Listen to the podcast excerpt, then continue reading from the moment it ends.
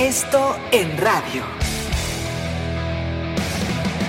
Esto, el diario de los deportistas.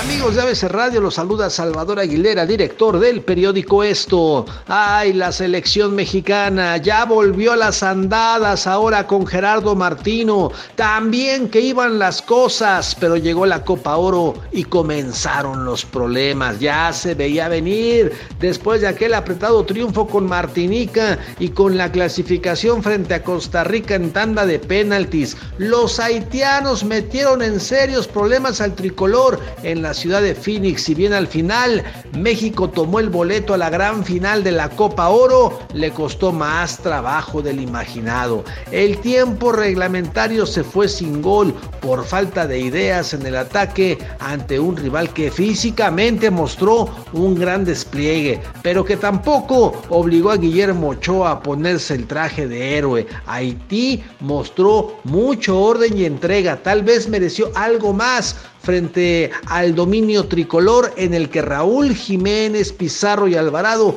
no fueron capaces de marcar diferencia durante el tiempo normal. El ingreso de Antuna generó más aproximaciones, pero el gol solo llegó por la vía de la pena máxima y en el primer tiempo extra. Así se puede decir que con la anotación de Jiménez, México se metió de panzazo a la final de la Copa Oro y dejando un montón de dudas. Y ojo, frente a un rival más capaz. Difícil pensar en conquistar este título, así que Gerardo Martino tiene muchos problemas por resolver si es que quiere verse campeón el próximo domingo en Chicago. Y en la Copa América, Messi se quedó de nuevo con las ganas de celebrar un campeonato con Argentina, que fue eliminada por Brasil. Los anfitriones siguen siendo los grandes favoritos, mientras que el astro del Barcelona otra vez se fue frustrado con la playera de su selección. Síganme en Twitter como Aguilera Esto.